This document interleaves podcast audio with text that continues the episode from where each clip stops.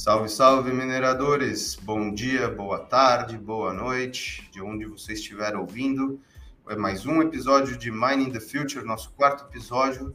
Nosso convidado de hoje, Leta, o Caio Leta, conhecido no, na comunidade bitcoinheira. É, ele vai falar com a gente, ele é nosso chefe de research aqui na, na Arthur Mining. Ele vai contar para a gente um pouco do metano. É, antes de tudo, eu queria saber, conta um pouco de você, Caio. Fala para o pessoal, para a gente introduzir quem não te conhece da comunidade bitcoinheira. Bom, primeiro, bom dia, boa tarde, boa noite. É engraçado estar do outro lado, né? Tipo, ouvir outra pessoa fazendo a introdução e ter que se apresentar não estou tão acostumado, né? Mas vamos lá.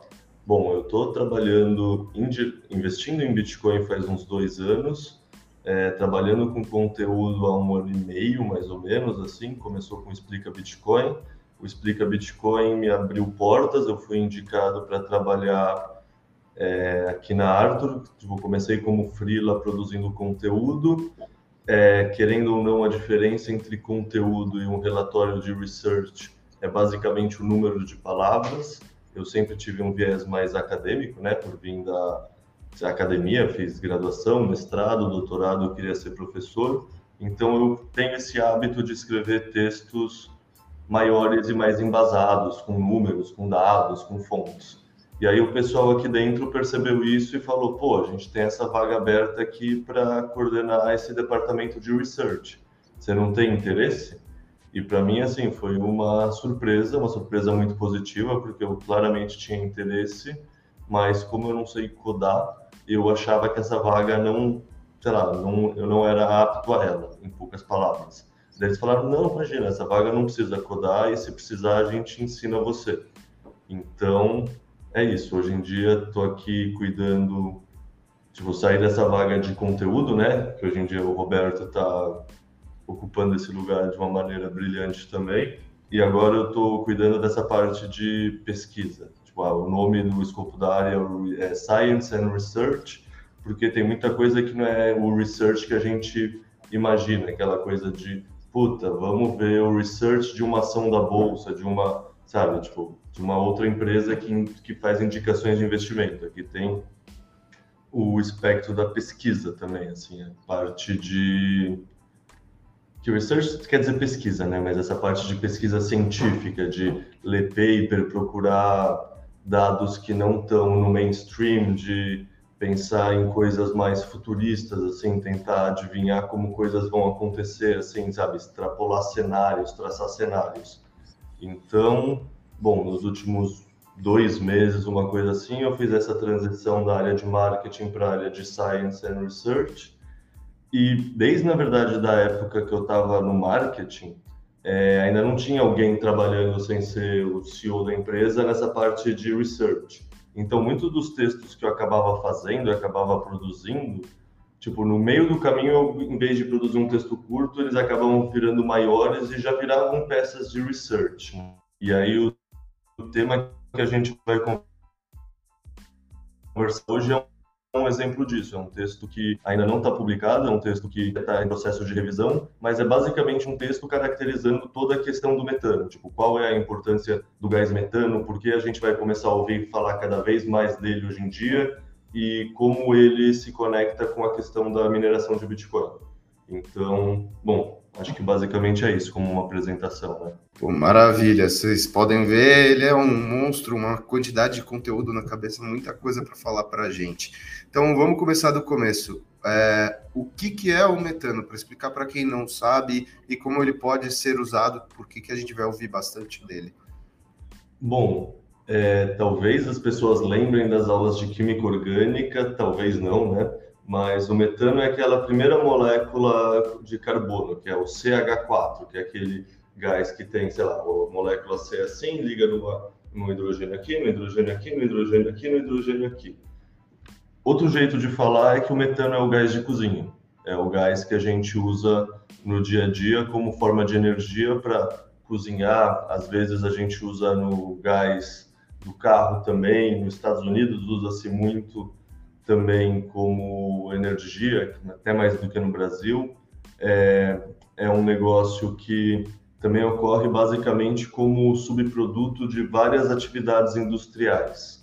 Então, assim, é um gás bem comum na nossa atmosfera, bem comum em muitas atividades industriais humanas e que a gente e aí não sei se é essa questão do viés, né, que querendo ou não, quando você começa a prestar atenção em uma coisa, você começa a reparar mais. E eu nunca tinha reparado muito na, em toda a questão do metano. Tipo, eu sabia que ele era um subproduto de atividades industriais e a gente emitia ele, eu não, não tinha colocado mais reflexão nesse assunto. Mas começando a estudar o meio do Bitcoin, é toda aquela parte da mineração usando o o gás metano, inclusive, que sobra daqueles processos de, de extração, sabe, aquela, aquela chama que tem em vários lugares, tipo em Cubatão, aqui em São Paulo, nos Estados Unidos tem vários lugares também. É basicamente um gás metano que está sobrando e o pessoal está queimando porque não tem coisa melhor para fazer com esse metano.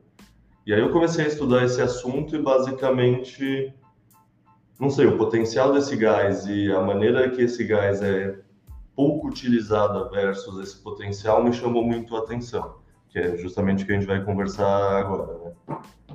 É, então, é, aproveitando, até falar, né? Eu acho que o pessoal que ouviu já falar de metano sem saber, como eu, vamos dizer assim, o que, que é, é, ouve muito sobre os problemas do metano, é, sai direto na mídia, qual é o problema das emissões de metano e muito sobre o aquecimento global relacionado a isso. Uh, qual é a relação entre os dois? Qual o problema da emissão de metano? Assim? Como que eles se relacionam? Aquecimento global, metano? Boa. Bom, acho que o primeiro disclaimer a fazer é que toda vez que a gente conversa sobre mudanças climáticas, né, é, aquecimento global, esse macro tema, a atenção sempre é focada no dióxido de carbono, que é o CO2. E o CO2 de fato é um gás que tem um efeito estufa e é um gás que tem um, ele fica muito tempo em residência na atmosfera. Então faz sentido focar nesse gás também.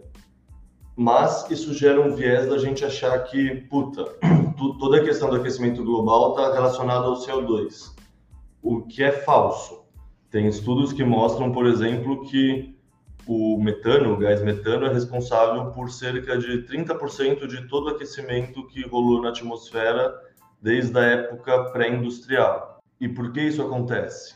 É uma coisa interessante saber, assim, mas a gente foca muito no CO2 porque a gente emite mais dele para a atmosfera. Mas emitir mais não necessariamente significa que a ação é pior.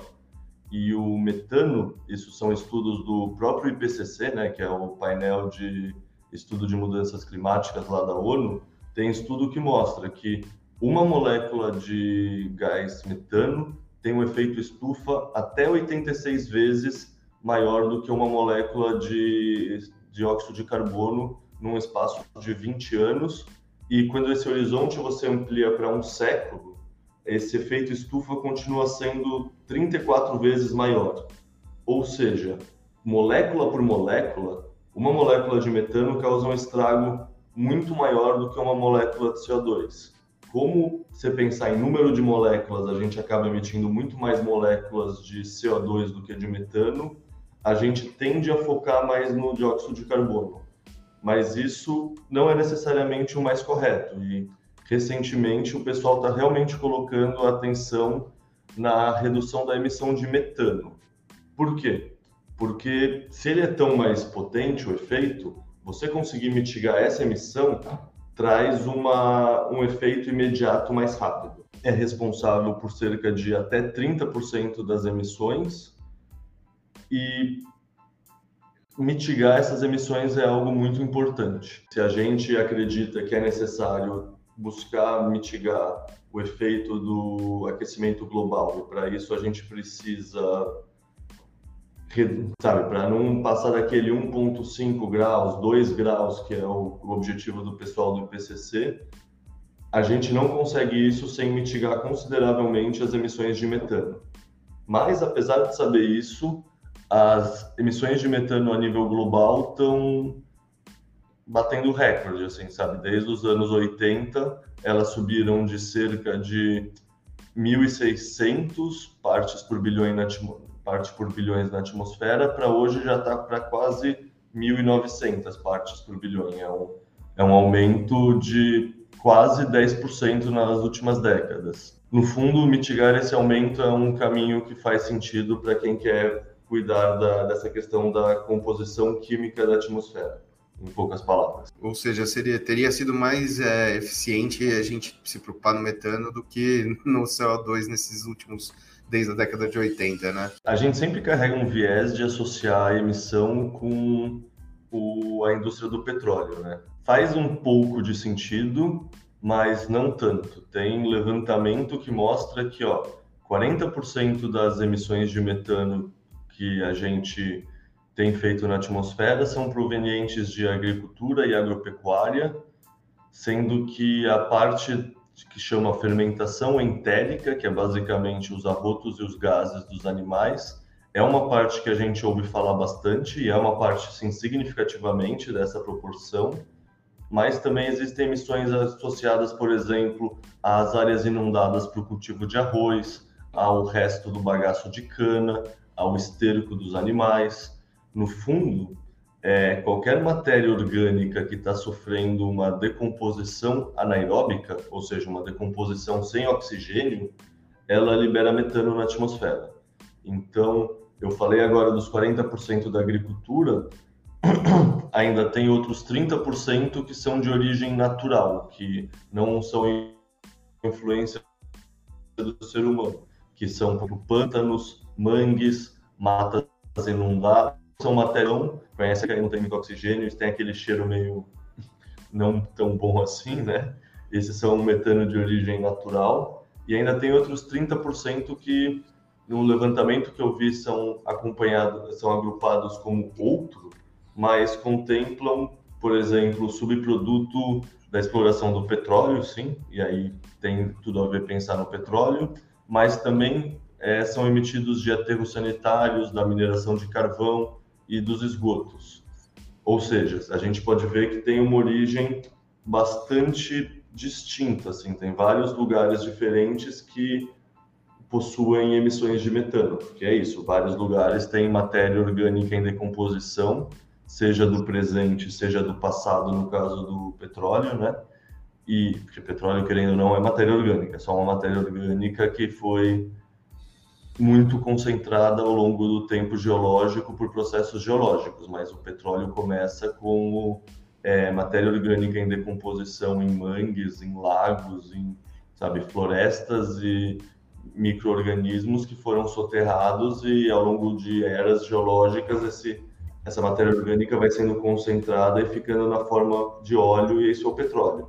Mas, ou seja, também é uma matéria orgânica em decomposição anaeróbica. Tem uns pesquisadores da China que pegaram as fontes é, metano desconsiderando as emissões naturais.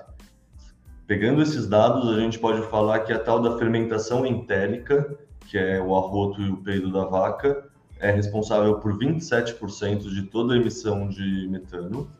É, a indústria do petróleo e do gás é responsável por outros 24%, os aterros sanitários por outros 11%, a mineração de carvão por 9%, o nosso esgoto outros 7% e o cultivo de arroz outros 7%. Daí tem algumas fontes que são menores e sempre são 5 a, a menos. Tem outras fontes menores assim, mas acho que o grosso está relacionado justamente a essas atividades, ou seja, especi especialmente a parte da agropecuária e indústria do óleo e gás e um pouco menor, mas também relevante, a questão dos esgotos e dos aterros sanitários. Interessante, bastante é, informação de onde veio a origem desse metano. Acho que pensei, eu ouço mais falar né, da parte da, da do pum e do, do arroto das vacas, das nossas vaquinhas, nosso churrasco.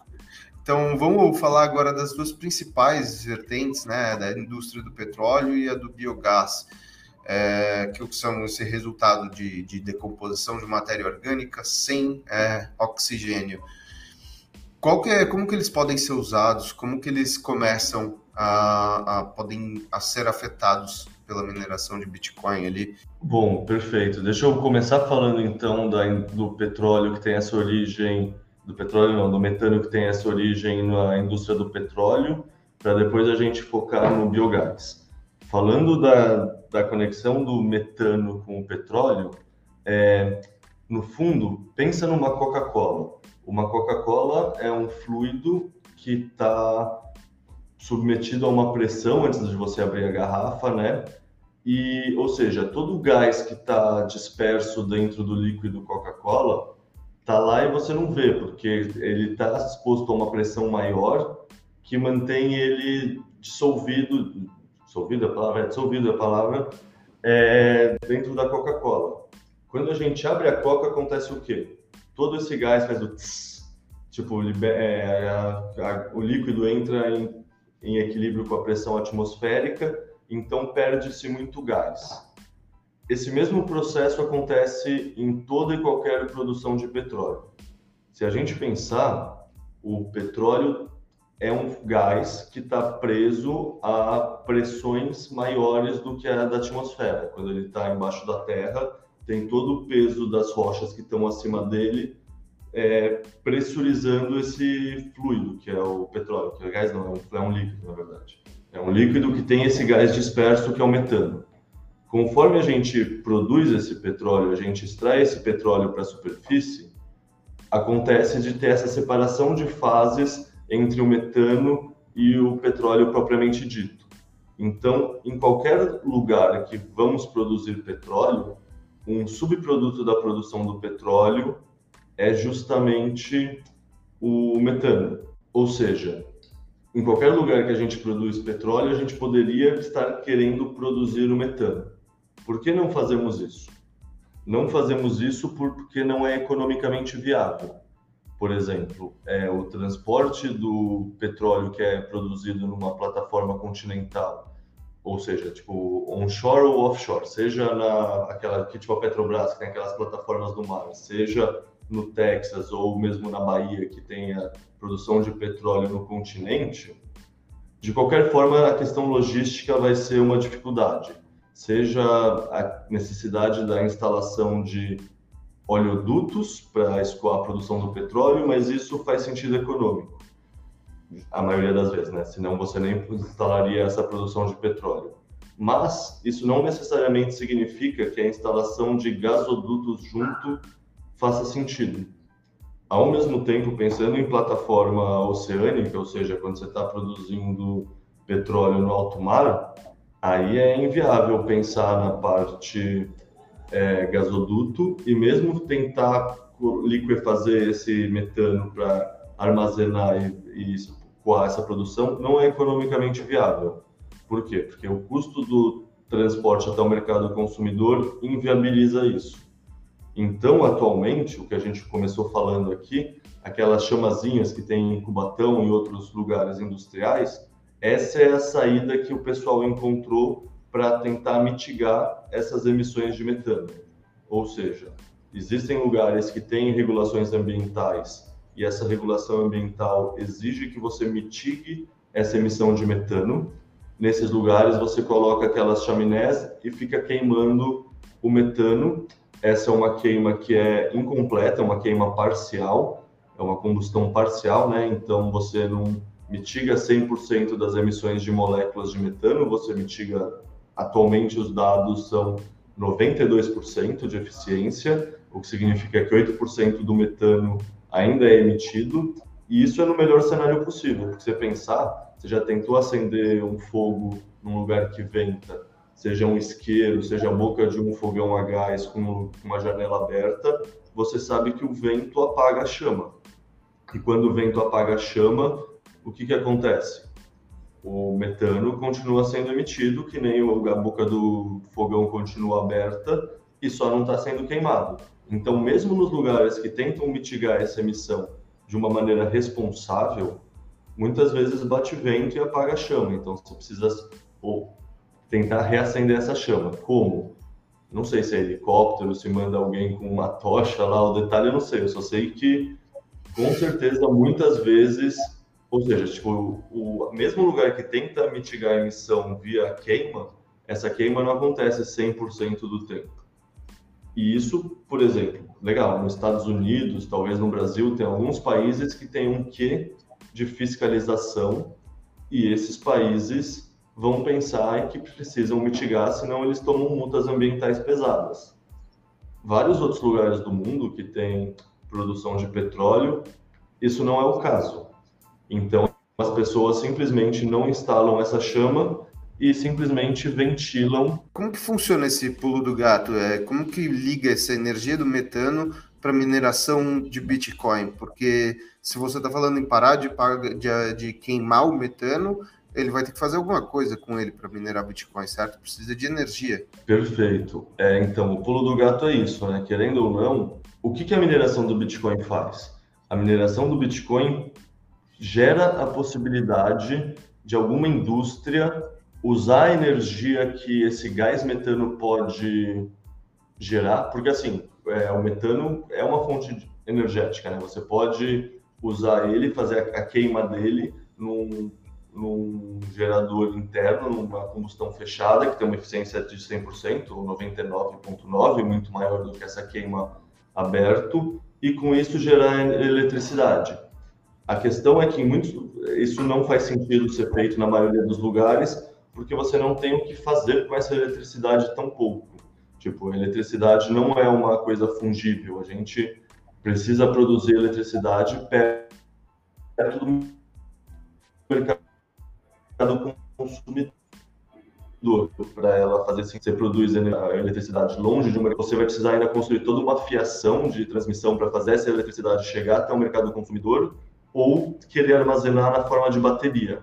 Mas a tecnologia de bateria ainda não chegou lá, é uma tecnologia que ainda não escalou a ponto de você de permitir você armazenar essa eletricidade que você gerou na queima do metano e transportar essa eletricidade na forma de bateria. Então é isso, a gente precisa, a gente enquanto humanidade precisava de um processo industrial que fosse possível ser executado em situ num lugar que a energia é gerada, ou seja, um processo industrial que é agnóstico em relação a onde eu vou onde eu vou fazer, sabe? Tipo, ou seja, o, a mineração de Bitcoin é esse processo. A mineração de Bitcoin é, é uma commodity que você consegue produzir e quando produz você consegue teletransportar até o mercado consumidor, porque é uma commodity digital, né?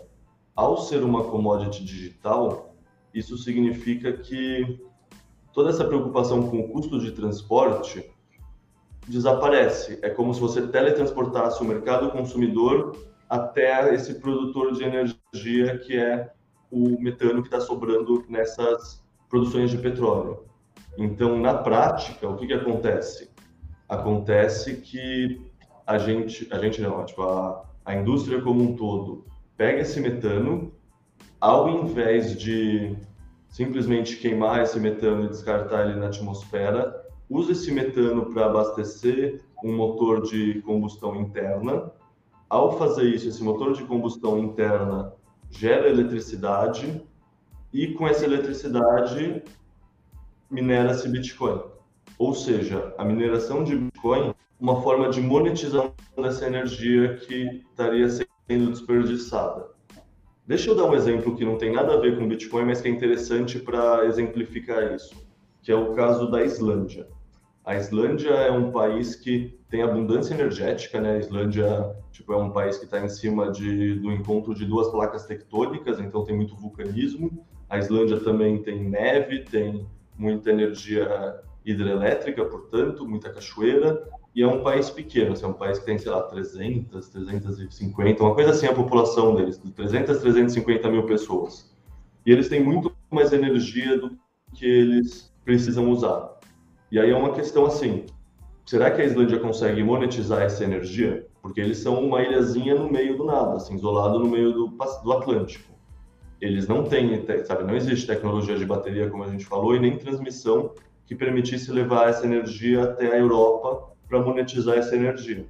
E do ponto de vista islandês, faz sentido querer ganhar dinheiro com o recurso que você tem, seja ele energia, seja ele qualquer outro. Como a Islândia encontrou de forma para monetizar essa energia sobrando? Eles fornece essa energia muito barata para fundições de alumínio.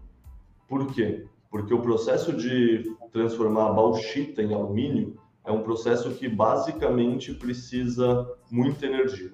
É uma coisa que você precisa ter uns fornos a 800, 900 mil graus Celsius, com o, o alumínio você precisa estar tá literalmente fundindo ele para ele estar tá em estado líquido, e nesse estado líquido você faz uma eletrólise e separa o alumínio de, das impurezas que estão lá. Ou seja, você precisa fazer ter energia suficiente para transformar todo o alumínio no estado líquido e fazer uma eletrólise aí. Então, você pode interpretar o alumínio basicamente como um proxy para um uso de muita eletricidade. Só que assim, eu falei aqui por cima, mas a matéria a matéria-prima que permite fazer o alumínio é a bauxita, né? Que é um óxido de alumínio. A bauxita, a Islândia não tem reservas de bauxita. Tipo, a bauxita é uma coisa que acontece em lugares que tem temperismo químico. A Islândia nem tem temperismo químico, assim, sabe? A Islândia não tem sol. A Islândia tá tão lá no norte que é, tipo, é pedra e musguinho crescendo em cima, não tem solo. E mesmo sem ter a bauxita, que é o princípio básico, é a matéria-prima básica para produzir o alumínio, a Islândia está entre os 10 ou entre os 15, agora não lembro, principais exportadores de alumínio do mundo.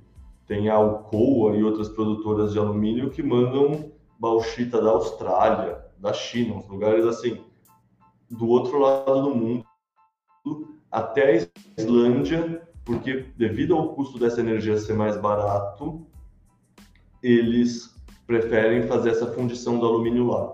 Ou seja, a Islândia é um país que tem abundância energética e transforma essa energia em placas de alumínio e vende esse alumínio no mercado consumidor. Então, a maneira que a Islândia encontrou de monetizar a sua energia que está sobrando é transformando ela em alumínio. Essa é a mesma lógica que a mineração de Bitcoin permite fazer com o metano que está sobrando nessas nesses lugares de exploração de petróleo. Você simplesmente transforma esse metano em energia e depois usa essa energia para fazer um processo industrial e agregar valor via esse processo industrial. O metano permite, permite a... Então, o incentivo para essas indústrias petroleiras atualmente não é mais simplesmente querer descartar o metano gastando o mínimo possível. Agora, esse metano pode ser visto, na verdade, como uma possibilidade de lucro. Tanto é que hoje em dia, por exemplo, tem algumas petroleiras que já estão entendendo isso e estão começando a entrar no ecossistema. Tem uma que chama Conoco Phillips, uma coisa assim, eu sempre erro o nome dela.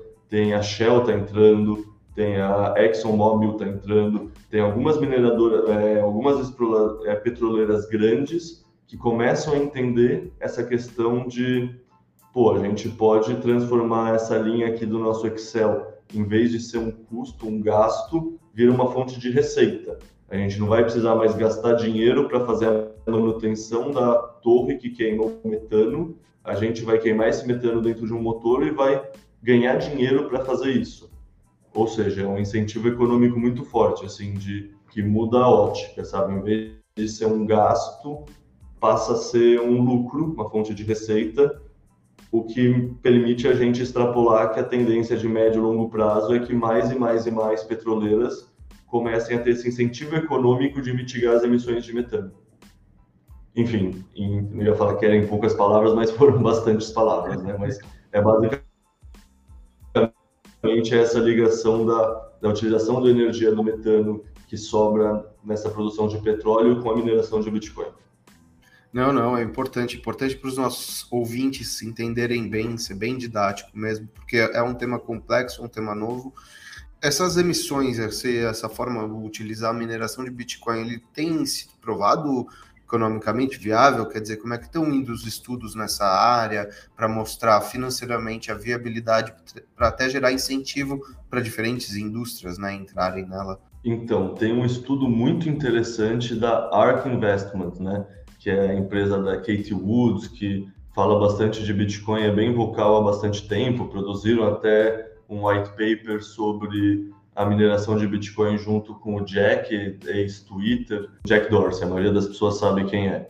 E eles produziram, eles, a ARK, né, sendo Jack agora, produziram um relatório bem interessante que mostra que o custo médio que os mineradores estão tendo usando o metano como fonte principal é, acaba sendo mais barato do que o custo dos mineradores em, em média usando outras formas de energia. Ou seja, em poucas palavras, isso significa que ao longo do tempo a tendência é que a mineração de Bitcoin usando o metano tende a colocar é, mineradores que usem outras fontes de energia em dificuldades. Porque se você está competindo com outros mineradores, um dos lugares que tem maior competição é a busca por um custo mais barato de energia.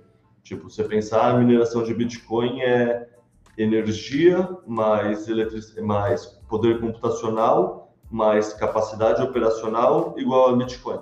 Vamos considerar que o poder computacional empresas têm acesso a coisas mais ou menos semelhantes e que a maioria das empresas tende a ser competente na sua gestão operacional. Isso não está se provando verdade atualmente, né, com toda essa quebra de várias mineradoras públicas que fizeram é, alocações de caixa de uma maneira irresponsável, cresceram se alavancando, mas tem muitas mineradoras que sim foram competentes e diligentes no, na gestão do próprio caixa. Então, a variável que rola, que vai cada vez mais rolar competição entre os mineradores é o custo de energia. E o custo de energia, no fundo, quanto mais barato, melhor. Isso está se provando que é isso. O gás metano era um gás que estava sendo jogado fora. Qualquer energia que está sendo jogada fora, ela efetivamente tem um custo próximo de zero.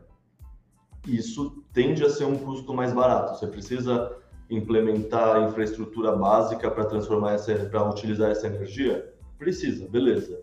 Mas ainda assim é um custo muito mais barato do que diversas outras fontes de energia. Então, o que esse estudo da ARC mostra é justamente isso: é como o custo de produção, o custo de energia das, das empresas públicas de mineração de Bitcoin é mais elevado do que o custo que seria se elas usassem é, o metano como fonte de energia. Então, ao longo do tempo, no mercado competitivo, a tendência que esses incentivos gera é que cada vez mais as empresas vão buscar migrar para a utilização de fontes de energia mais baratas, ou seja, metano, ou seja, essa tendência que eu falei que tanto a ConocoPhillips quanto a ExxonMobil representam e quanto a Shell, que é essa tendência da mineração de Bitcoin começar a ser feita em parceria com grandes petroleiras, essa tendência eu acho que é um caminho sem volta, em poucas palavras. Esses dois setores do, que hoje em dia são vistos como setores diferentes, que é a indústria petroleira e a indústria de mineração de Bitcoin, tendem a cada vez mais se fundir e se tornar um grande setor onde o Bitcoin é vi... a mineração de Bitcoin no caso é vista como essa tecnologia que permite a monetização desse metano que ocorre associado com a exploração de petróleo como um todo. Viu? Isso é até importante, ó, quem investe em, mine... em petroleiras ali, fica esperto, já já elas estão fazendo mais caixa do que estavam fazendo anteriormente com uma, de uma nova forma. É, tá bom. É recomendação de investimento, né? Mas PetroRio, é, Enalta, não sei se daqui a uns cinco anos, mas faz sentido para eles começar a pensar, né? É, exatamente. E tá, essa é a parte que a gente pode usar para mineração de Bitcoin a partir do petróleo.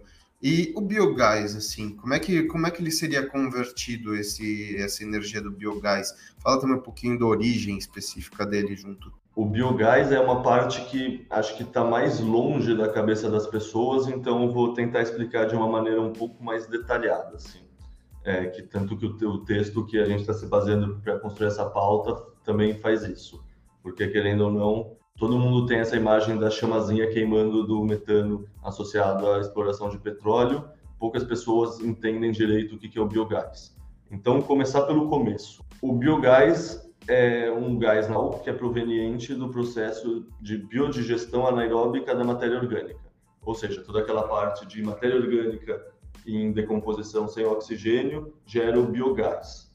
E o biogás não é a mesma coisa que biometano, mas é aproximadamente semelhante. Por quê? Porque como tem muita coisa, sabe, assim, nessa matéria orgânica tem muito tem muitas impurezas, tem muita coisa, o resultado da decomposição não é só o metano. As estimativas que eu vi assim mostram o seguinte: é, o, o, metano, que às vezes é chamado nesse contexto de biometano, para mostrar essa origem a partir da biodigestão e da origem do biogás, o metano compõe de 30 a 80% do volume de gás produzido com essa decomposição, sendo que geralmente esse teor é superior a 50%.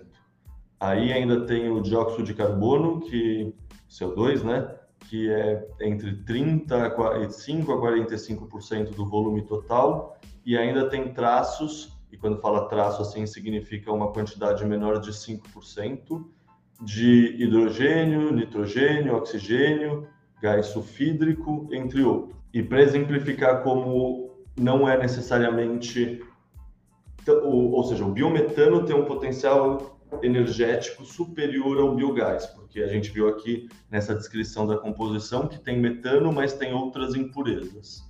Para exemplificar isso, dá para mostrar que, por exemplo, o metano puro, quando ele é queimado, ele libera cerca de 9,8 kWh por metro cúbico, enquanto a energia gerada pela queima do biogás varia entre 4,5 e 8,5 kWh por metro cúbico, dependendo dessa composição. Isso significa o quê? Isso significa que o biometano tem um potencial energético maior do que o biogás como um todo. Mas, pelo menos hoje em dia, cerca só de 8% do, do, do biogás gerado no Brasil, de todo o biogás gerado no Brasil, cerca de 8% é transformado e não sei a palavra, se é enriquecido, se é mas basicamente é separado e transformado em biometano. E esse biometano é usado para como combustível para motores de combustão interna. Os outros 92%, que tem ainda uma capacidade energética, mas não é tanta quanto a do biometano que pode ser usado em motor de carro, é usado para geração de energia elétrica. Mas com um diferencial para energia elétrica que é o seguinte: essa geração de energia pode ser feita no local de consumo. Ou seja, tipo, não precisa necessariamente de uma da instalação de uma infraestrutura de transmissão. Por exemplo, você tem um daqui a pouco eu vou explicar em detalhes, mas vamos falar que você tem um aterro sanitário perto de uma cidade, que é onde o pessoal deixa o lixo deles. Você não vai precisar criar toda uma infraestrutura de transmissão em escala regional. Você vai só precisar transmitir essa energia do lugar que ela é gerada no aterro sanitário até a cidade do lado. Então, ou seja, geralmente a gente vê energia como um negócio que é a energia não acontece em todos os lugares de uma maneira mais ou menos homogênea. A energia tem lugares específicos em que ela é produzida, seja nos rios e lagos de hidrelétrica, seja onde você extrai petróleo, mas tudo que a gente vive como ser humano, a gente produz matéria orgânica que entra em decomposição. Então, esses 92% que são passíveis de geração de energia são energia que está próxima do local de consumo. E quais são as principais fontes desse biogás que você está falando? Assim, de onde eles vêm? Boa. A gente falou isso por cima, que eu vou entrar num detalhe um pouco maior para explicar. É, a gente tem e falando do como é o biogás, falando das fontes orgânicas, né, as fontes antrópicas orgânicas, ou seja, não vamos falar tanto de mangue quanto de pântano, mas também não vamos falar de petróleo, vamos falar só as coisas que a gente faz, que a gente produz e gera como resultado esse biogás barra biometano. Bom, a principal fonte é a tal da fermentação entérica, né, que é, representa cerca de 27% das nossas emissões, nossas, quando eu digo, são as emissões antrópicas, sem considerar mangue, pântano, etc. Das emissões humanas de, de metano, a fermentação etérica representa cerca de 27%. essa é a fermentação que acontece no estômago e intestino dos animais de criação, sejam os bovinos, os suínos, os caprinos. E assim, até onde eu pesquisei e vi, até o momento não tem uma tecnologia muito eficiente para mitigar essas emissões. Tipo, você não vai deixar todas as vaquinhas num espaço fechado e ter uma grande turbina em cima aspirando o ar e pegando esse metano. Você também não vai colocar máscaras nas vaquinhas e tubos também pela parte de trás e pela parte da frente para capturar esse gás, né? Tipo, algo que vai bem de encontro com o pensamento de bem-estar animal, né? Então, essa parte aqui da fermentação etérica ainda não tem um caminho claro, no meu ponto de vista, para mitigar. Por isso que muitos ambientalistas falam que é legal ser vegetariano e etc., que você está abrindo mão de ter você, enquanto pessoa física, a emissão desses gases que contribuem para o efeito estufa. Enfim, isso é um lado. Depois tem os aterros sanitários e lixões, que representam cerca de 11% das emissões antrópicas de metano. E diferentemente da fermentação etérica, entérica, hoje já é viável pensar em mitigação de grande parte dessas emissões relacionadas a lixões e aterros sanitários. Eu acho que a primeira coisa que faz sentido falar quando fala desse tema aqui é entender qual é a diferença entre um lixão, um aterro sanitário e um aterro. Porque, sei lá, muitas pessoas, inclusive eu mesmo, quando eu estou falando assim, numa conversa de bar com amigo, numa conversa informal, a gente usa meio que sinônimo, assim, mas não são. Para mim, eu acho que para muita gente é a mesma coisa. É a mesma coisa, né? A gente tem aquela imagem das crianças catando lixo, chegando o caminhão, virando a caçamba, né? Aquela imagem bem feia. Isso é o lixão. Isso é o lixão clássico, assim.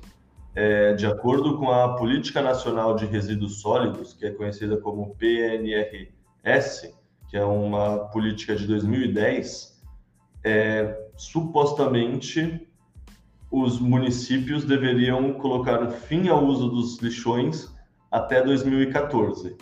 É, sabe aquelas leis que você tenta fazer uma lei e só porque você escreveu num pedaço de papel algo, você acredita que a realidade vai se comportar de acordo. Como a realidade não tem compromisso com os papéis escritos, isso obviamente não se verificou. E dados da Abrelp, que é a Associação Brasileira de Empresas de Limpeza Pública e Resíduos Especiais, mostram que em 2018 cerca de 41% de todo o lixo produzido no Brasil ainda não tem uma destinação adequada, e quando a gente fala de destinação adequada, são os aterros sanitários, e vai parar em rio, mar ou lixão. Tipo, no Brasil, por exemplo, hoje em dia, estima-se que existe mais de, mais não, quase 3 mil lixões e aterros inadequados. E nesses lugares, cerca de 13 milhões de toneladas de lixo são despejadas todo ano. E isso é um problema para a saúde da população que está em volta, isso é um problema ambiental, isso, sabe, por é, infiltração de, de poluentes, fora toda a questão que isso é uma matéria orgânica tipo, muito do nosso lixo é matéria orgânica, que vai estar tá lá sofrendo esse, essa decomposição e vai estar tá emitindo metano de uma forma inadequada. Então, vamos lá. Primeiro, o que é um lixão? Um lixão é basicamente você chegar lá com um caminhão no ambiente e vai jogando lixo em cima do lugar. Você não tem nenhuma, nenhum pensamento técnico de como mitigar os efeitos adversos que esse lixo vai gerar para o lugar. Você simplesmente joga lixo no lugar e é isso aí, em poucas palavras. E é isso, a gente tem mais de 2.500 cidades no Brasil que possuem lixões e supostamente tem a lei de crimes ambientais que fala que, isso desde 98, que se, tipo, que se livrar de resíduos sólidos dessa maneira era para ser considerado um crime ambiental. Mas é isso, de novo, a realidade não obedece que a lei tenta impor de uma maneira simplesmente escrever um papel, acho que todo mundo vai seguir. Tipo, a lei, é, tipo... fiscalizar e punir, né? Precisaria e ainda assim ver se realmente conseguiria fazer tudo isso. Quantas pessoas seja não iria atrás. Então, mas essa é que é a parte linda. Isso tudo que é fiscalizar e punir também é verdade para aquela questão da indústria petroleira, né? Mas você pensar, a mineração de Bitcoin permite o quê? Permite uma inversão dessa lógica, permite você monetizar. E monetizar você realinha os interesses, né? Realinhar os interesses é a única maneira. Tipo, como você faz a pessoa não querer desmatar? Ela ganhando mais grana deixando a, a floresta em pé do que derrubando a floresta. Tipo, você tem que agir no bolso das pessoas, mudando o incentivo das pessoas. Enfim, deixa eu terminar a falar do aterro e do, do aterro sanitário para depois explicar essa lógica, que eu acho uma lógica muito bonita também. Enfim, os aterros já é uma forma um pouco mais correta de descarte de resíduos, que é o quê? Você joga todo o lixo num lugar e depois você cobre com terra. Legal, você não se livrou de nada, você não fez nenhum sistema de coleta e drenagem de chorume, que é o líquido que resulta desse lixo, e você ainda está poluindo todos os lençóis freáticos. Ao mesmo tempo, será que esse metano que está sendo produzido não vai passar pela terra e ser emitido da mesma forma? Muito provavelmente sim. Então agora chegamos na maneira correta de se lidar com lixo, que são os aterros sanitários, que são basicamente aterros que são pensados antes de ter o lixão já no lugar. Eles são, são lugares que você prepara antes de começar a chegar o lixo, você faz toda uma infraestrutura de impermeabilização, de coleta e drenagem do chorume, você a partir de então você passa a jogar o lixo e você também tem todo um, um sistema de coleta do gás que está sendo produzido nesses aterros. Isso, ou seja, basicamente toda a parte efeitos adversos do lixão você está tentando mitigar de uma maneira responsável. E qual é a coisa bonita disso? A coisa bonita é que ao fazer isso você consegue sim coletar o biogás que está sendo gerado nessa decomposição anaeróbica, etc., nesse aterro. Tipo, a decomposição né, do lixo que está acontecendo nesse aterro, você consegue coletar o gás que vem dela e com isso você consegue pensar em monetizar esse gás. Ou seja, em poucas palavras, dá para dizer que ao ver esse gás como uma possível fonte de energia, a gente consegue pensar que a mineração de Bitcoin gera um subsídio para a implementação de mais aterros sanitários, porque você pensar, o lixo passa a ser visto como uma energia potencial que está sendo jogada fora e poderia ser monetizada. E talvez não seja, eu nunca vi cálculos de viabilidade econômica completos para comentar se isso torna tão viável quanto sabe, se é economicamente viável competir com o minerador que está usando o flare gas, que é o gás da produção de petróleo. Mas a verdade é que não precisa ser tão viável quanto economicamente, porque ainda vai ter todo, porque aterros são coisas municipais, né? O fato de você já ter um incentivo já pode mudar muito essa equação de 40% do lixo brasileiro ir para lixão, por exemplo, para muitas prefeituras verem, pô, agora custa metade, talvez, eu querer implementar um aterro sanitário que vai estar tá usando esse biogás para minerar Bitcoin. Enfim, isso é a segunda fonte, né? Que são os aterros, lixos e lixões. Também tem os esgotos humanos. Você pensar, é, esgoto nada mais é do que matéria orgânica que a gente expeliu e que vai entrar em decomposição. Cerca de 7% das emissões antrópicas de metano do mundo são ocorrem por conta justamente dos nossos esgotos humanos que não são tratados e os dejetos simplesmente é, emitem metano porque ninguém fez nada com esse metano. Isso é interessante pensar que essa mesma lógica de podemos usar matéria orgânica em decomposição para gerar eletricidade já pode ser utilizada com o esgoto também. Em alguns lugares ela até é, tanto é que o principal uso de biogás no Brasil, até onde eu me lembro, é feito justamente de biogás de origem de esgoto. Mas, mesmo assim, o Brasil tem o que? Metade, acho que é 40 e poucos, quase 50% da população ainda não tem acesso a saneamento básico. E é isso, por que não temos acesso a saneamento básico? Possivelmente pela mesma questão de não termos acesso a aterros sanitários em comparação a lixões, né? Ou seja, não tem esse, não tem esse alinhamento de incentivo que torna inviável para uma prefeitura, para um município, querer implementar o saneamento básico. Até rolou recentemente no governo do Bolsonaro né, nova lei do saneamento básico, mas é isso, tipo, realinhar os interesses e tornar e ter um subsídio que você passa a ver o esgoto humano como uma, um possível gerador de receita, com certeza viabiliza muito mais do que você querer simplesmente colocar uma lei falando que as pessoas têm que fazer as coisas. Quando as pessoas passam a ter um incentivo econômico para fazer as coisas, elas tendem a acontecer de uma maneira muito mais eficiente, né? E só para colocar dados aqui no Brasil nessa questão do esgoto, é, estima-se que só 43% da população possui esgoto coletado e tratado, enquanto 12% utilizam fossa cética, ou seja, isso é 55% da população trata o esgoto de uma maneira adequada. Aí tem outros 18% da população que tem esgoto que é coletado e não é tratado. o que é assim, beleza, a gente coletou o esgoto e não fez nada com ele.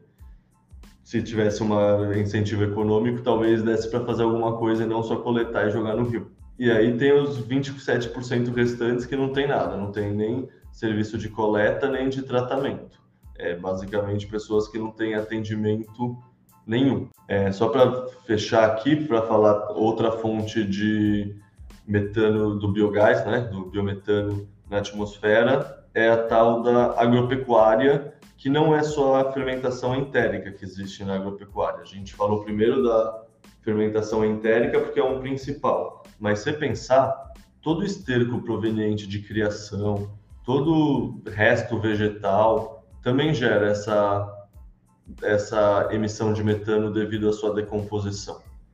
Então, tipo, existem muitos resíduos em, muitos, é, muitas fases da agropecuária, seja titica de galinha, seja o bagaço da cana que usou para fazer açúcar, seja tem muitas dessas fontes que também são fontes de metano. Mas, ou seja, basicamente temos muitas e muitas fontes de matéria orgânica diferente que geram esse biogás. Em poucas palavras, essa é a síntese. Legal. É, a gente entendeu então agora de onde ele vem, né? Esse biogás, esse metano. É, são trilhões de formas distintas que podem ser convertidas e minerar Bitcoin. Mas como é que, que isso funciona? Como que isso acontece? Porque a gente sabe que no, no petróleo é aquele pulo do gato, né? Pegar o, o metano, transformar em líquido, fazer o gás e usar no motor de combustão interna. Como que funciona é, no, no biogás essa conversão do pulo do gato? Existem muitas maneiras de usar essa energia, né? Tipo, no fundo eu acabei antecipando uma parte da resposta nessa na pergunta anterior, mas basicamente qualquer maneira de gerar de gerar esse biogás que permita que a gente consiga coletar esse biogás, a gente consegue utilizar ele para gerar eletricidade. E usando essa eletricidade, a gente consegue justamente minerar Bitcoin. É interessante que, tipo, o aproveitamento do metano, como eu falei antes, é só 8%, ou seja, o biometano como forma de combustível para motores de combustão interna o que significa que a grande maioria do biogás é usado justamente para geração de, de energia elétrica, de eletricidade, né? Mesmo falando, falando em porcentagens, não dá para ver o quanto de potencial de utilização ainda não é feito no Brasil. Tipo, hoje em dia, a produção nacional de biogás, isso é dados de 2019, na verdade, alcançou 1,8 bilhões de metros cúbicos parece um número grande, assim, quando eu leio qualquer coisa na ordem de bilhão, me parece grande, mas a previsão da Biogás, que é a Associação Brasileira de Biogás e Biometano, é que em 2030 a nossa produção nacional de biogás possa chegar a 11 bilhões de metros cúbicos anuais, o que representa um aumento de mais de seis vezes. E isso ainda é muito aquém do potencial global que eles estimam que o país possua. Eles estimam que o país possui um potencial total de cerca de 84 bilhões de metros cúbicos de metano biogás por ano. E aí a biogás dá um exemplo muito interessante, assim, só para, sei lá, ter na cabeça como um, um benchmark, assim, um exemplo mesmo, que só utilizando os rejeitos suínos já, já seria possível gerar cerca de 2,7 bilhões de metros cúbicos de metano anual. Isso permitiria substituir quase 2,5 bilhões de litros de diesel. Ou seja, tipo, 2,5 bilhões de litros de diesel, qual é a forma, qual é a quantidade de qual é a quantidade de caminhão que a gente consegue movimentar da nossa frota com 2,5 bilhões de litros de diesel? Ao mesmo tempo, isso representa energia elétrica suficiente para abastecer cerca de 5 milhões de casas mensalmente. Ou seja, olha o potencial energético que a gente não utiliza e que a gente poderia utilizar. Só com os rejeitos de suínos, a gente poderia, se a gente conseguisse usar toda essa energia, é, abastecer 5 milhões de casas por um mês de energia elétrica. E assim, a gente não vai conseguir fazer isso porque essa energia está dispersa, está difusa, não, não vai estar tá numa grande geradora de eletricidade, mas isso mostra a ordem de grandeza do quanto de energia existe e a gente não está utilizando. E vale lembrar também uma coisa interessante que é qual? O biometano, o biogás de uma maneira geral, ser considerado uma energia renovável, né? Querendo ou não, é, continuamos indo no banheiro e abastecendo esgoto, continuamos gerando lixo, continuamos tendo sobra de feira, sobra de produção. Isso é basicamente energia renovável que gera é, esse biogás. Mas tem uma vantagem significativa em relação às outras formas de energia renovável, que é que essa geração não precisa ser intermitente. Tipo, se a gente pensar, à noite não tem sol e mesmo vento tem horários de pico e horários não de pico, o que é totalmente diferente do biogás. O biogás pode ser utilizado conforme a necessidade em todos os momentos. Vou usar o exemplo de, da fazenda da, do, da minha família, do sítio. A gente estava estudando começar a usar o biogás como forma de, de gás para aquecer, para fazer o nosso fogão, por exemplo. É, basicamente, a gente você conhece o composteiro, aquele conceito de vai colocando todo o, o resíduo orgânico numa grande composteira para gerar solo? Você pode, em vez de colocar nessa composteira, você coloca num biodigestor. Um biodigestor existem em várias escalas. Existem escalas industriais, existem escalas que uma família supre, assim. E você coloca lá no biodigestor é um lugar que você vai colocar todo o resíduo orgânico. Aí, tipo, ele é realmente meio agnóstico, sabe? Pode ser qualquer tipo de resíduo orgânico, vamos falar assim, né? E aí você coloca umas bactérias lá e você fecha. E isso precisa estar numa temperatura relativamente, não vou falar alta, mas é um, tipo, ele funciona melhor com temperaturas médias acima de 20 graus, sabe? É um negócio assim, o sítio que minha família tem é lá no, na Serra da Mantiqueira de Minas Gerais e não tem essa temperatura média. Então a gente não fez por conta disso ainda. Ainda estamos estudando para ver se faz sentido ou se vai ser um elefante branco. Basicamente, é, em biodigestores você precisa o quê? Você precisa colocar toda essa matéria orgânica, você precisa ter as bactérias que ajudam nessa decomposição e como qualquer reação química, se você está fazendo ela num meio com mais calor, ela tem mais energia e ela acontece mais rápido.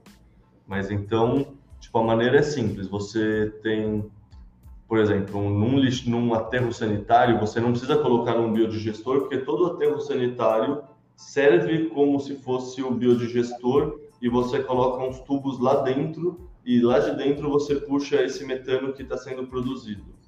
Quando você não está pensando em aterro sanitário, está pensando das outras formas, você precisa justamente juntar esse gás de alguma forma. Você junta esse gás colocando todo o resíduo orgânico num biodigestor e esse gás vai sendo gerado e vai subindo. E aí em cima você coloca uma tubulação e via essa tubulação você coleta e depois armazena esse gás. E aí você usa esse gás para gerar eletricidade e faz o que você quiser com essa eletricidade.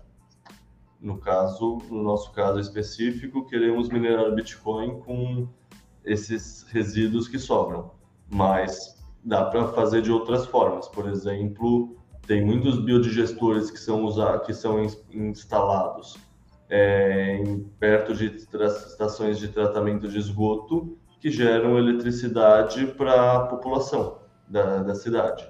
Tipo, isso inclusive explica porque o esgoto é o material mais utilizado atualmente para a geração de biogás, porque ele já está muito de biogás não, para a utilização desse biogás para alguma coisa.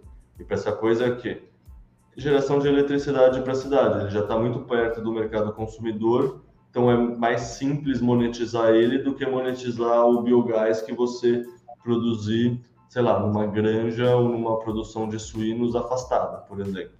Ó, tanto é que em dados de 2020 mostram que 73% do volume de biogás utilizado no Brasil é proveniente de aterros sanitários e plantas de tratamento de esgoto, tipo cerca de 1,3 bilhões de metros cúbicos por ano são desse biogás. Por quê? Porque é isso, aterro sanitário e plantas de tratamento de esgoto tem proximidade geográfica, né? E a, geogra... e a distância conta.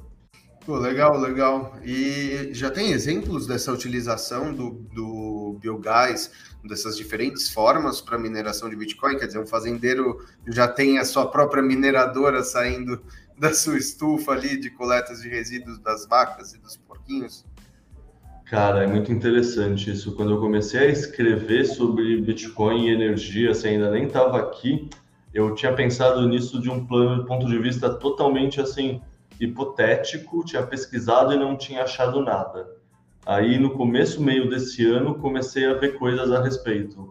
Ou seja, diferente da parte que a gente utiliza o, o flare gas, né, o metano da produção de petróleo para minerar, que é uma coisa que já é mais consolidada, essa parte de utilização do metano do biogás é um negócio que está começando agora e é, e é, bem incipiente, assim, ainda está, sabe, é uma indústria que está nascente, assim. É um exemplo que eu gosto muito de citar, que é um exemplo que ajuda a validar isso, é que tem uma mineradora californiana chamada Vespen, Vespen, não sei, é V-E-S-P-N-E-N, Energy, acabou de fechar uma rodada de captação de 4,3 milhões de dólares, justamente é, com o projeto de usar o biogás, que é resultado de aterro sanitário, para minerar Bitcoin. Isso já está acontecendo. Ou seja, em outras palavras, a mineração de Bitcoin está permitindo que esse aterro sanitário transforme um passivo ambiental em uma fonte de receita, que é o que a gente falou aqui de ponto de vista teórico, assim, mais hipotético. Não, já tem empresas realmente começando a fazer isso na prática. E em troca, os mineradores de Bitcoin, a gente, tem acesso a uma fonte de energia que é barata e renovável.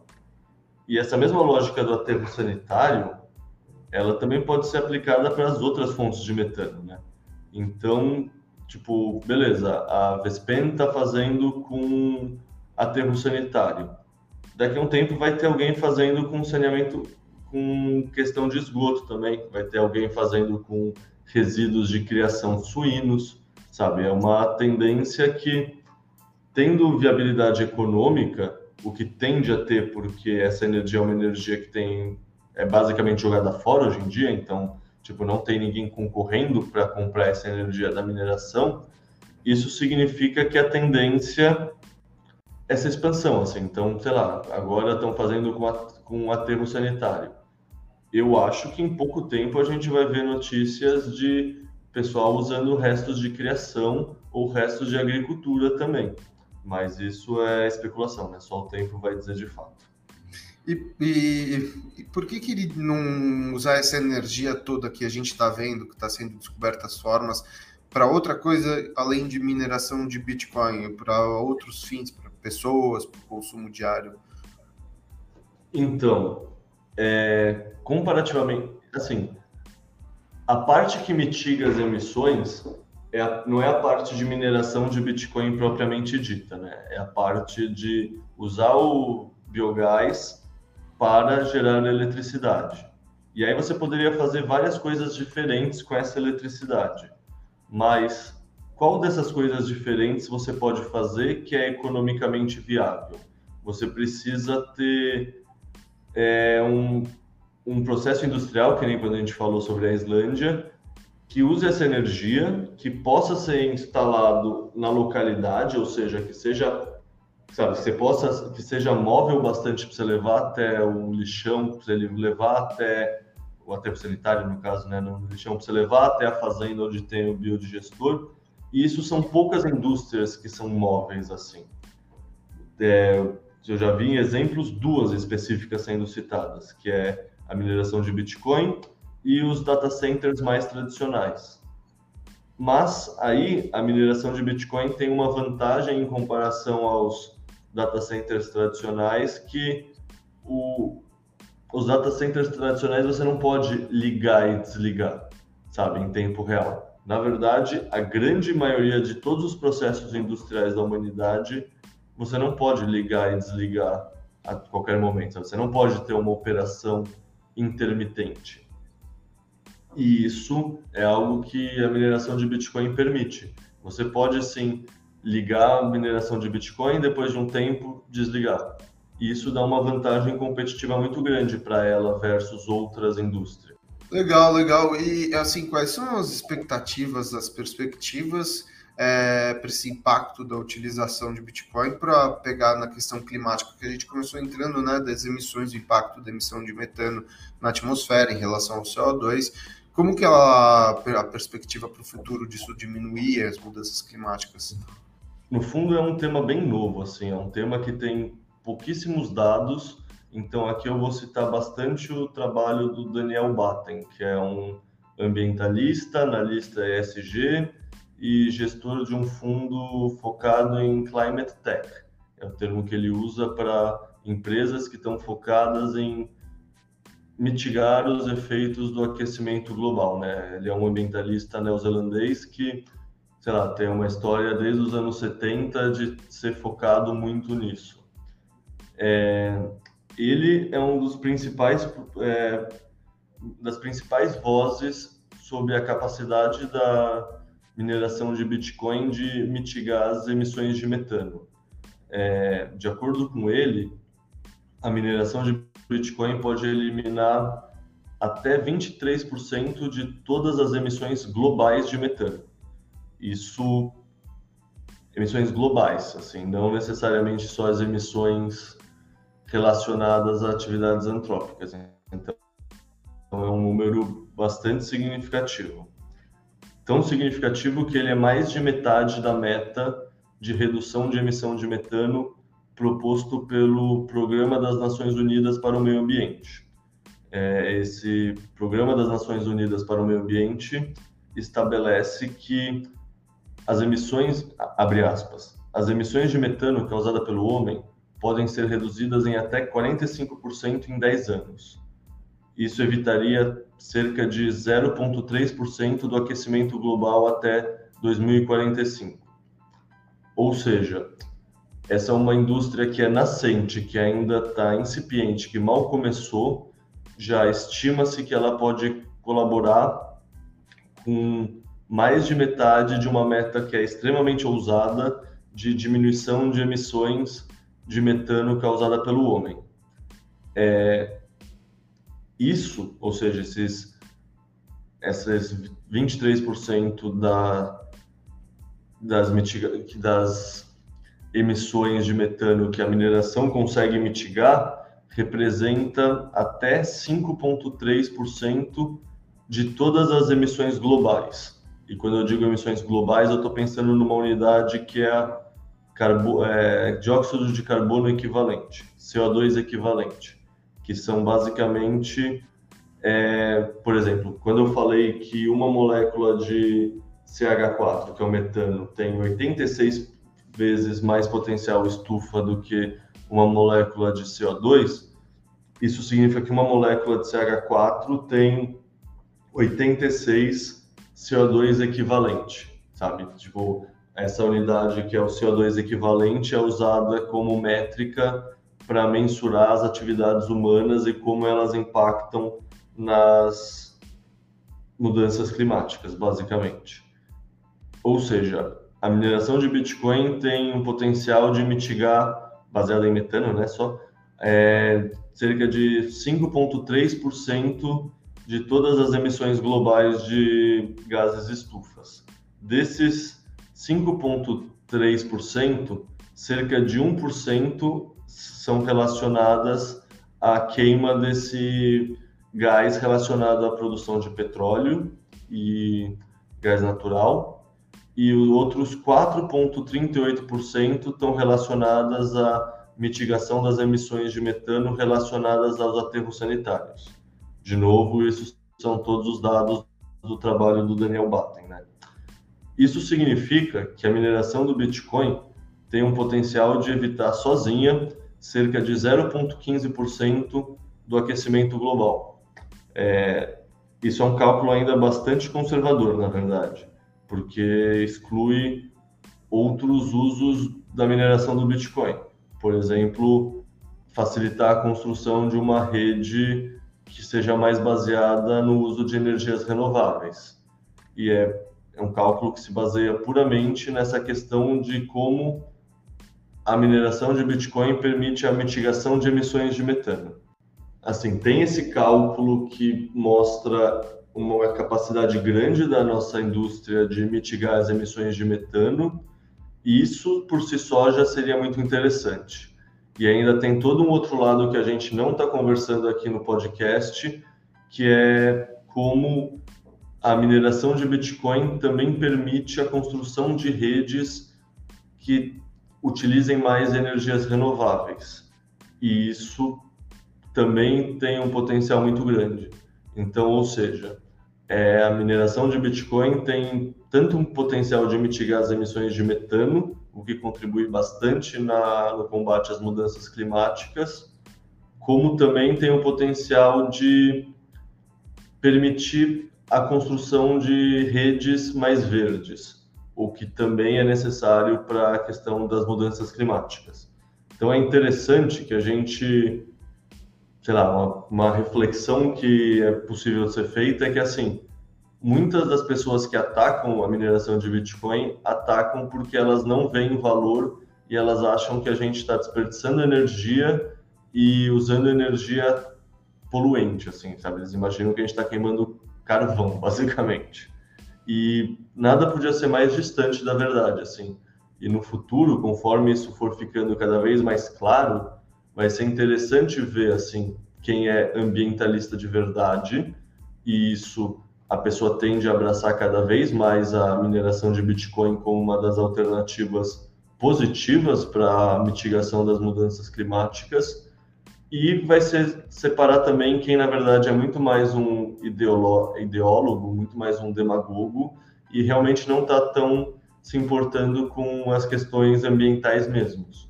Ou seja, possivelmente no futuro a Greta seja uma das grandes incentivadoras do Bitcoin, justamente por ele ter uma função ambiental muito importante. E esse é exatamente o caso desse cara que eu estou citando, Daniel Batten. Ele é um ambientalista que veio parar no Bitcoin porque muitos amigos dele ambientalistas criticavam bastante o Bitcoin e ele pensou: será que isso é verdade? Será que eu porque eu tenho muitos outros amigos que gostam do Bitcoin me falam que está errado. Acho que eu vou ter que pesquisar por conta própria para ter certeza. Aí o cara começou a pesquisar, começou a pesquisar, a gente levou ele a mergulhar fundo na toca do coelho e hoje em dia ele se tornou um dos principais proponentes do assunto relacionando as mitigações de emissões de metano e o como isso tem impactos positivos na mineração de Bitcoin. Ou seja, eu realmente acredito que no futuro a gente vai ter muito mais Daniel Bettens e muito mais Gretas no nosso ecossistema que vão ter vindo não pela questão é, libertária, não pela questão da revolução é, monetária, não por outras questões. Vão ter muitas pessoas que vão vir para o nosso ecossistema por serem ambientalistas. E é muito engraçado que metade dos ambientalistas que a gente conversar disso hoje em dia vão achar que a gente está fervendo os oceanos e destruindo o planeta. E nada poderia ser mais distante da realidade. É, com certeza, com certeza. Aliás, eu acho até que a Greta ela não vai conseguir. Ela saiu da escola muito cedo para ter repertório, é... Agora, assim, pensando, é, você falou 0,15 de aquecimento global que emite, que, que vai prevenir, né? Pô, quase 10% do, do, do que a gente vê como ameaça, né? Que são um aumento de 2 graus na temperatura global é, até 2045, é a grande ameaça que a gente quer evitar. Já quase 10% desse negócio só em mineração de Bitcoin, mas até onde eu sei, as, as mineradoras elas geram muito calor, as máquinas pro, é, produzem muito calor na, na, atividade de mineração de Bitcoin. É, como que esse calor pode ser utilizado? Não tem impacto? Ele teria impacto? Ele seria como que funciona depois com esse resíduo da própria mineração de Bitcoin? É, então, é interessante, né? Essa é uma lógica que a gente aqui do hemisfério sul pensa menos do que o pessoal lá do norte, que é qual? É, no fundo, a mineração de Bitcoin também pode ser entendida como um processo de aquecimento, né? Hoje em dia o pessoal já está até começando a vender aquecedor que você coloca em casa e ele está minerando Bitcoin e aquecendo o ambiente. Mas muito desse processo de na agricultura, você precisa, por exemplo, secar os grãos, você precisa, sabe, para gerar material orgânico, o nome é adubo, você precisa secar o material também. Então, mesmo aqui no hemisfério sul, a gente muito provavelmente vai começar a usar em conjunto com essa parte da, do biogás, o calor que o, a, esse processo de mineração de Bitcoin gera para secar e melhorar, sabe, para secar, porque, por exemplo, no biodigestor tem a, a fração gás que é separada, sobra um, uma fração que é rica em, que é líquida, que é rica em humus, nutrientes, e essa fração inteira precisa ser secada para ser utilizada no solo. Ou seja, muito desse adubo vai ser seco. Como ele vai ser seco? Ele vai só ser deixado no sol ou a gente não consegue utilizar o calor para otimizar esse processo? Provavelmente a gente consiga utilizar esse calor para acelerar o processo. Bom, então fica aí a dica, ó, a indústria de macarrão que produz massa seca, a indústria de temperos também, pessoal que vende esterco, adubo, é, tudo isso daí né, no processo de secagem e secagem devagar com a temperatura. Dá para vocês minerarem Bitcoin ao mesmo tempo que vocês fazem a indústria a atividade de vocês, ganham com a atividade de vocês. E, bom, para encerrar aqui, vamos fazer então agora, foi bastante uma aula de, de técnica de energia né, e mineração de Bitcoin. Como que você sintetizaria a nossa conversa aqui, todo essa, esse conhecimento que você passou? Quais são os pontos chaves que você acha que nosso ouvinte tem que levar depois dessa aula de metano e mineração? Bom, cara, eu sempre gosto de pensar na mineração de Bitcoin como a tecnologia que a humanidade inventou que permite monetizar energia ociosa, energia que está sendo desperdiçada. É, no fundo, hoje a gente está falando bastante do metano, que é só uma dessas formas de energia que estão ociosas e que a gente pode monetizar. Existem outras. E então, assim, de uma maneira mais macro, o, o que eu gosto de pensar é assim: hoje em dia a gente vê o setor da mineração de Bitcoin como um setor separado tanto do setor da indústria do petróleo quanto do setor da geração de energia. No meu ponto de vista, isso vai acabar e vai rolar uma grande fusão. Vai ter o, o Bitcoin vai se inserir, vai estar associado com a indústria de petróleo, justamente nessa parte de mitigação do, do, da, das emissões de metano, mas também vai rolar essa fusão entre a indústria da, de geração de energia como um todo e a mineração de Bitcoin. E nesse sentido, a mineração de Bitcoin vai ser os exploradores, assim, vai sabe, vai ser a ponta de lança, o pessoal que sai investigando e procurando novas fontes de energia que são mais baratas. Ao achar essas fontes de energia que são mais baratas, vai começar esse processo de monetização e isso com o tempo vai permitir que esse processo ganhe uma escala e que a energia passe a poder ser usada pela sociedade como um todo. Sabe, tem um texto muito bom que é do Brandon Quinten, que é, é o Bitcoin como uma espécie pioneira. Ele basicamente mostra isso, como a mineração de Bitcoin permite que comecem a um lugar que tem uma, um potencial energético, mas não tem nada em volta, começa a surgir uma infraestrutura por conta da mineração de Bitcoin. Essa, minera, essa estrutura vai crescendo, vai crescendo, vai crescendo, ao ponto que essa energia começa a ficar cara demais para a própria mineração de Bitcoin, porque já tem um mercado consumidor próprio para essa energia. E a mineração de Bitcoin, como é móvel, a gente amarra a nossa trouxinha e vai para a próxima fonte de energia. Ou seja, ele vislumbra até um processo. Se você pensar, a humanidade sempre cresceu é, de acordo com a malha hidroviária. Assim, a gente sempre cresceu ao longo de rios, lagos, etc. O que o Brandon Quinton fala nesse texto, eu acho que faz muito sentido e eu vejo isso acontecendo com essa fusão da indústria do, da mineração de Bitcoin com a indústria da energia, é que a gente vai ter agora uma segunda camada que a humanidade vai começar também a estruturar cidades e polos industriais, etc., não só necessariamente de acordo com a água, mas também de acordo com o potencial energético. E isso vai ser uma questão interessantíssima. E aí, sintetizando, agora, isso é, isso é uma visão macro, né? Agora, sintetizando essa parte do metano em específico, eu diria que o potencial de transformação da matéria orgânica em decomposição em energia, associado especificamente à mineração de Bitcoin, mudou a lógica da mitigação de metano. Essa mitigação deixou de ser vista como um custo e agora ela passa a ser vista como uma oportunidade. Com isso, é possível vislumbrar uma espécie de corrida do ouro, assim, onde os mineradores vão buscar indiretamente mitigar o máximo de metano possível, porque na verdade eles só estão buscando o máximo de energia o mais barata possível para minerar o máximo de Bitcoin possível com um custo menor.